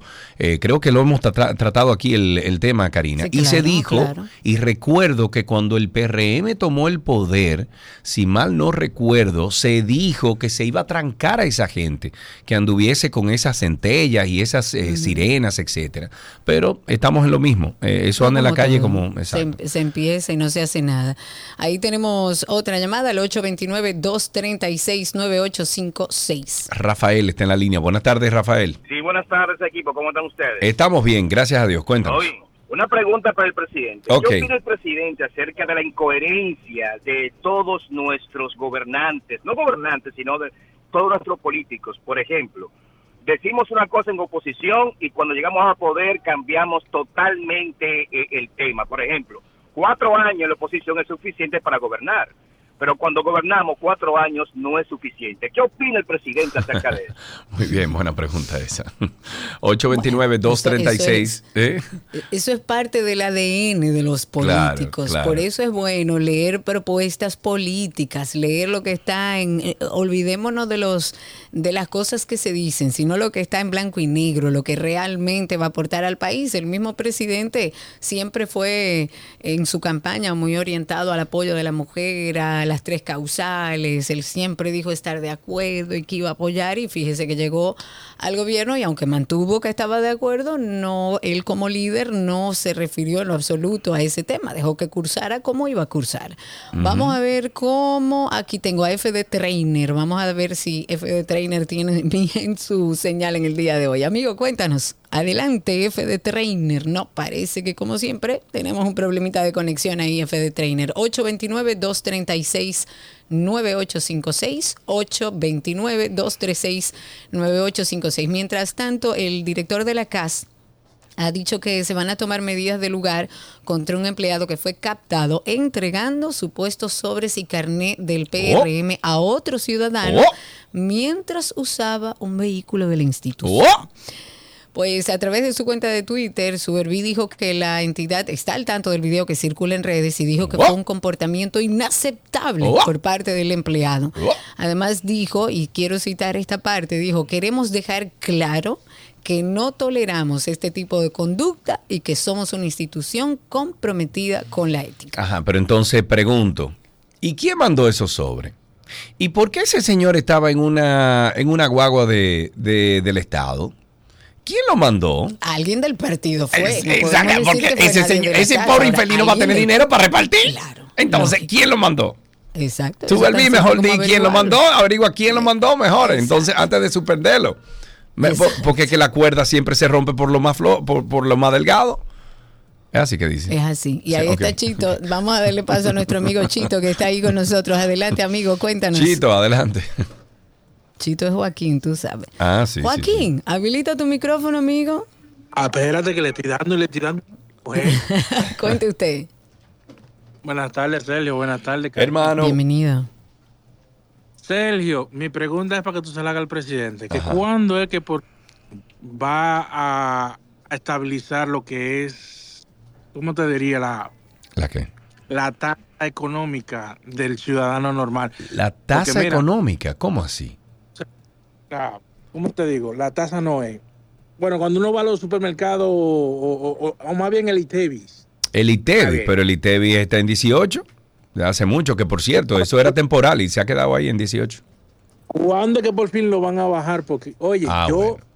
Eso me imagino ¿Cuándo que la respuesta va a ser sencilla. Eso es, mira, señor Carlos, cuando ya nosotros presentemos una reforma, digo, no lo va a decir ahora porque están en elecciones, pero eso va, eso va. 829-236-9856. Chiqui, aquí hay un teléfono terminado en 27, pero yo no tengo nombre. ¿Será Rafael que está ahí? No. No, Rafael fue el último que hablamos. Yo ni sé de que lo diga al aire Eh, nombre. que lo diga al aire, salite al aire, que lo diga al aire. Qué Buenas tardes. claro. Pérez, Willy Pérez. Willy, Willy, ¿cómo estás, amigo? Pero nuestro amigo Willy de San Cristóbal. Bueno, mira, yo siempre he cuestionado eh, lo, lo que la Junta Central Electoral, como tal vez como, como requisito, le pide a los candidatos, o, o en este caso, bueno, ya no precandidatos, sino a los candidatos, que le pide que formulen las propuestas que ellos tienen como candidatos y se le envíen en un cuadernillo a ellos. Entonces, no hay ningún motivo ni ninguna razón de que ellos pidan eso. Si finalmente ellos no regulan nada, preguntan nada, la gente en una reelección y le lleva el mismo libro que le llevó hace cuatro años y no pasa nada. O sea, yo siempre me he preguntado por qué se pierde tiempo con eso, porque realmente aquí con eso no se, no se hace nada.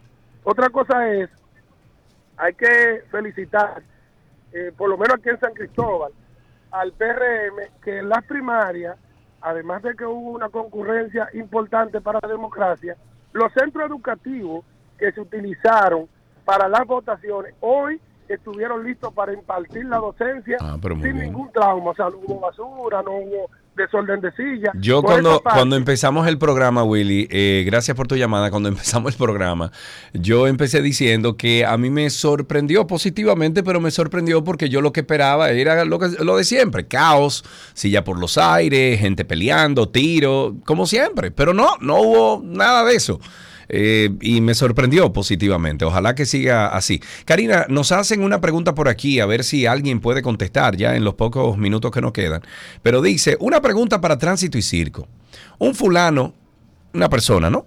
En silla de rueda, en medio de la César Nicolás Pensum, tú te lo llevas de encuentro. ¿Qué pasa? Un ciudadano que está donde? Un ciudadano que está en la César Nicolás Pensum, yo lo he visto, Ah, eh, sí, en la. César Nicolás Pensum, en silla de rueda, y tú te lo llevas. Te No, lo El llevas. problema es tuyo, es lo mismo El problema es tuyo. Ya, El ya tú tienes es ahí, tuyo, José, ya tú tienes ahí, Tú, dice, eh, Claro. te aclaro que él está circulando como un carro en el carri- carril izquierdo. Llévatelo para que tú veas, José, lo que te pasa. Ahí tenemos eh, una llamadita, déjame ver, dos llamaditas y finalizamos. Camilo y Milagros. Empezamos con Camilo, buenas y después vamos con Spaces. Camilo, adelante. Realmente está comenzando con milagros. Buenas Ok, tardes, dale, Milagros. Adelante. Camilo, voy contigo ahora, espérate. Dale, dale, Milagros. ¿Cómo están? Todo bien, gracias Todo a Dios. Cuéntanos. Qué bueno, qué bueno saber que ustedes se van a, a reunir, a hablar con el presidente. No, no, no, no. Ustedes, mucha gente. Karina no va, soy yo.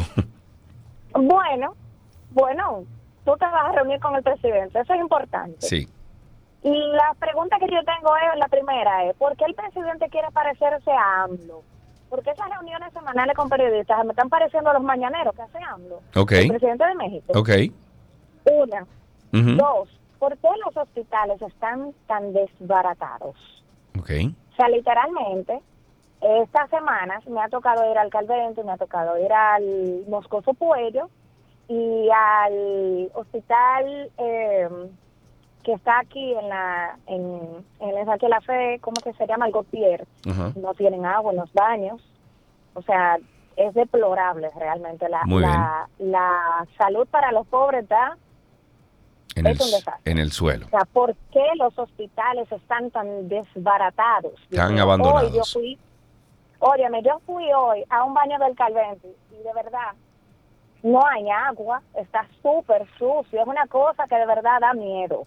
Qué horrible. Bueno, muchísimas gracias, Milagro. Apunté tu pregunta o Cristi me la apuntó y déjame ver si me da tiempo. Una última llamada y pasamos a Spaces. Ahí tenemos a Camilo en la línea. Buenas tardes.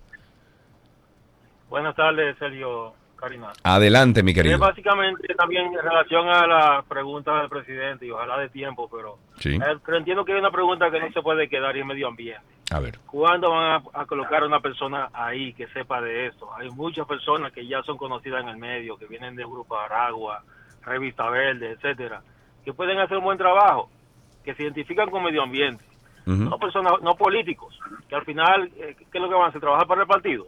Muy bien, pregunta hecha. Karina, ahí tenemos a alguien en Twitter Spaces. Sí, señor. Voy a empezar con Lucas, que está ahí con nosotros. Adelante, Lucas. Habilita tu micrófono. Te escuchamos al aire. Cuéntanos. Eh, si me escuchan, buenas. Perfectamente. Adelante.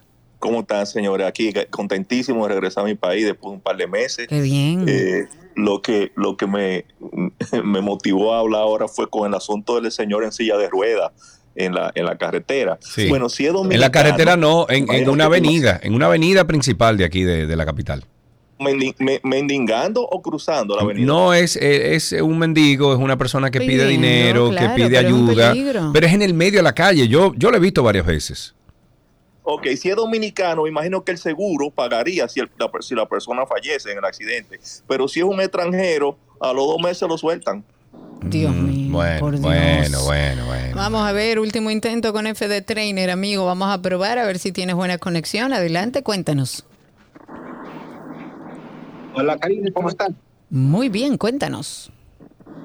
Pregunta rápidamente. ¿El presidente iría a un debate presidencial en vivo, live? ¿Que el presidente Que si el qué? presidente,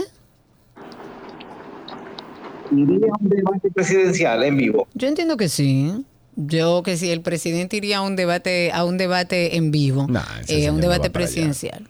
La verdad es que yo no, no, no creería que Nah. si se somete a Nah. que bueno, que hagamos el ejercicio de hacer debates políticos que me parecen importantes y muy interesantes, yo no creo que el presidente Luis Abinader Nah. diga que no va a ir. Nah, nah, él no va para allá, No. olvídese de eso. Ahora, ¿tú sabes lo que debería hacer Si no Abinader? va, me parece antidemocrático. Me Pero- parece que cuando un presidente dice no, yo no voy, es porque entiendo yo, como lo veo yo, Cari. es que no tiene las herramientas para hacer un debate. Y más él, que él retó a, creo que fue a Lionel que lo retó en una de las contiendas electorales donde él hizo un escenario, eh, estaba el podium eh, vacío de Lionel, y le dije, mira Leonel Fernández, yo te espero aquí para que tú y yo debatamos. Y él, nunca, entonces le pueden hacer lo mismo. Ahora, ¿tú sabes lo que debería de hacer el PRM? Ahora, con eh, finalizando, vamos a decir que, eh, Luis Abinader vaya al poder de nuevo, cuatro años más.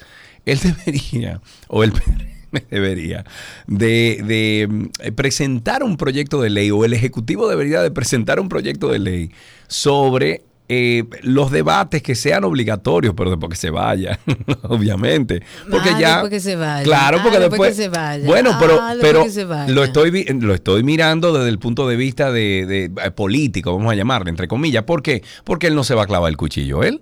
Ahora, Pero él no puede dejar el cuchillo, Ah, señores. Karina, ¿Cómo un eso lo sabemos no tú y yo. la capacidad de ir a un debate. Eso lo sabemos tú y yo, pero Por mira lo que está pasando en Estados Unidos ahora mismo, que uno pensaba que esos debates en Estados Unidos de candidatos presidenciales, etcétera, eran obligatorios y no son. No, Mi- no lo son. Mira ahí como Trump no está yendo a ninguno de los de, de- de los debates de candidatos republicanos, ninguno. No, Entonces debería de ir, no son, pero no. yo entiendo que es una responsabilidad de un candidato a Ah, la bueno. presidencia de hablar con el país y de debatir con otros líderes políticos. Sí, sí, Voy a darle sí. paso, Sergio, a Luis, que lo tengo ahí, antes de despedir este segmento de Tránsito y Circo. Adelante, Luis. Saludos, saludos, gente. ¿Todo bien? Bienvenido, todo en orden. Todo fluye. Lo mismo de siempre. El Intran se ha dado una vueltica por aquí, por Villajuana, con los motores. Ay, no, Los muchacho. motores, los motores hablando por celular, los motoristas sin casco, les pasan por el frente a los AME y los AME bye bye. Pero que, que yo te orgo yo tengo una cosa en el, en el cristal del teléfono, del carro donde yo pongo el teléfono. Si a, a mí se me ocurre conectar el celular y Ay, el ay, me está viendo. ay, ay, tengo Ah, no, no, no, de una vez. Ay, mismo. Ay, ay, ay.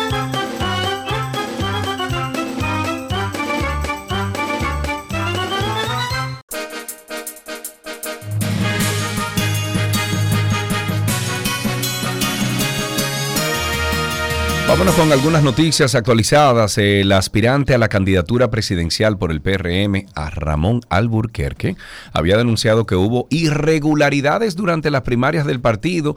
Caramba, y aseguró Sí, que desde el inicio... como que, como que echó para atrás. Y desde el inicio de las votaciones se presentaron inconvenientes con sus representantes en todos los centros del país. Además, dijo que durante el desarrollo de las primarias hubo supuestamente compra de votos.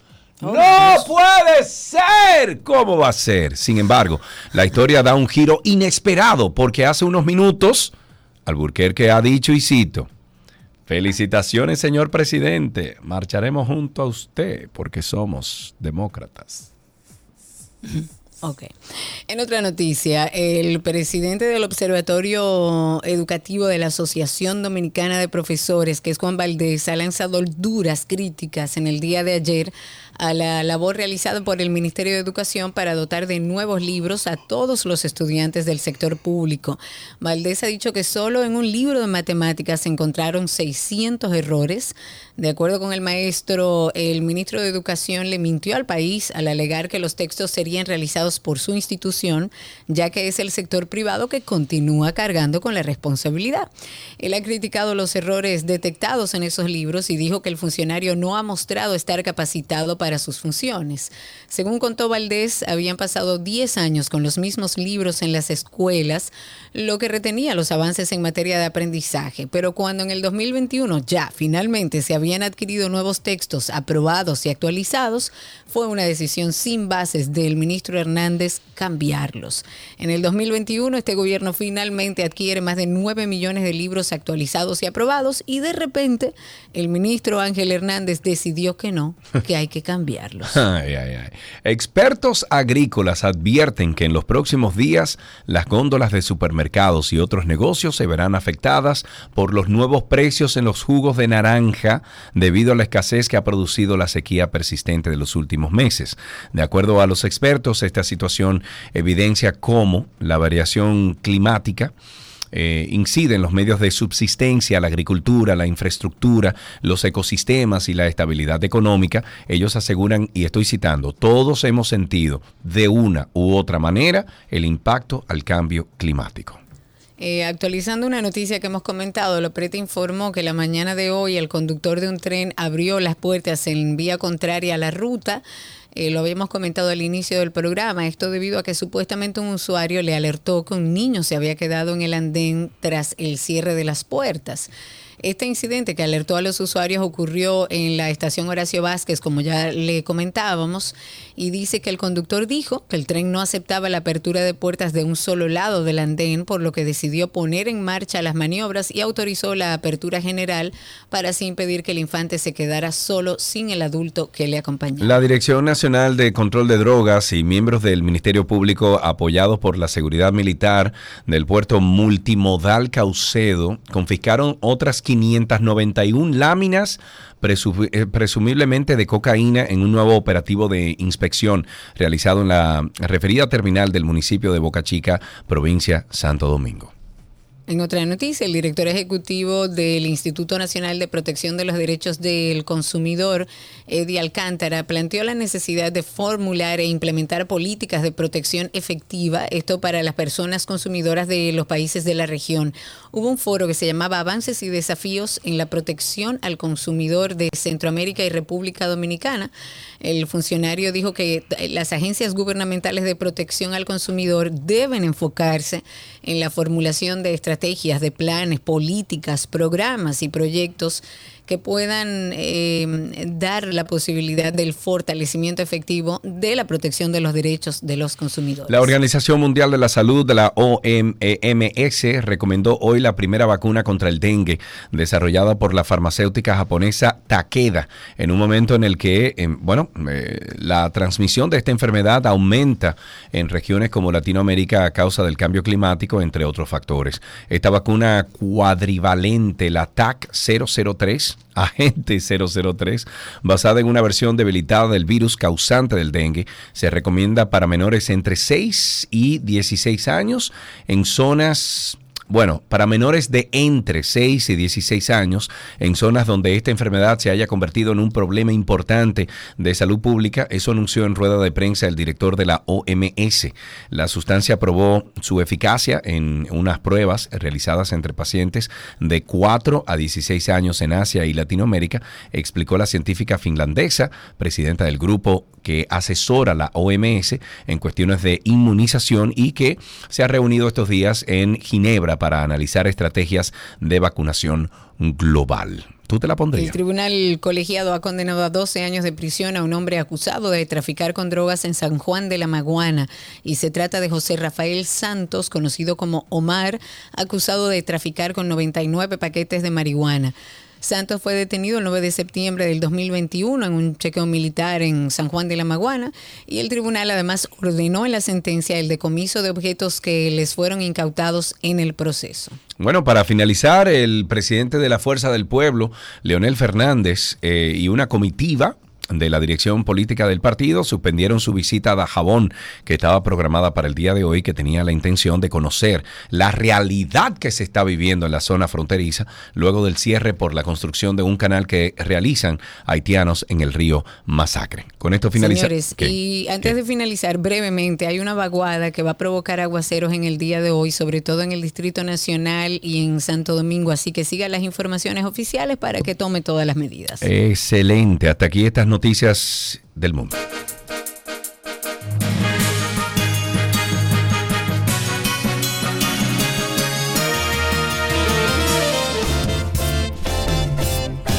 Amigos, mañana entonces, martes, nos escuchamos por aquí a las 12 del mediodía. Pórtese bien, vaya por la Así sombrita. será. Vaya por la sombrita y recuerden que estamos en nuestro podcast tanto de 12 y 2 si se perdió parte del programa o también puede buscarnos como Karina y Sergio After Dark, un podcast donde hablamos de bienestar y de salud mental. Será hasta mañana. Chau, chau.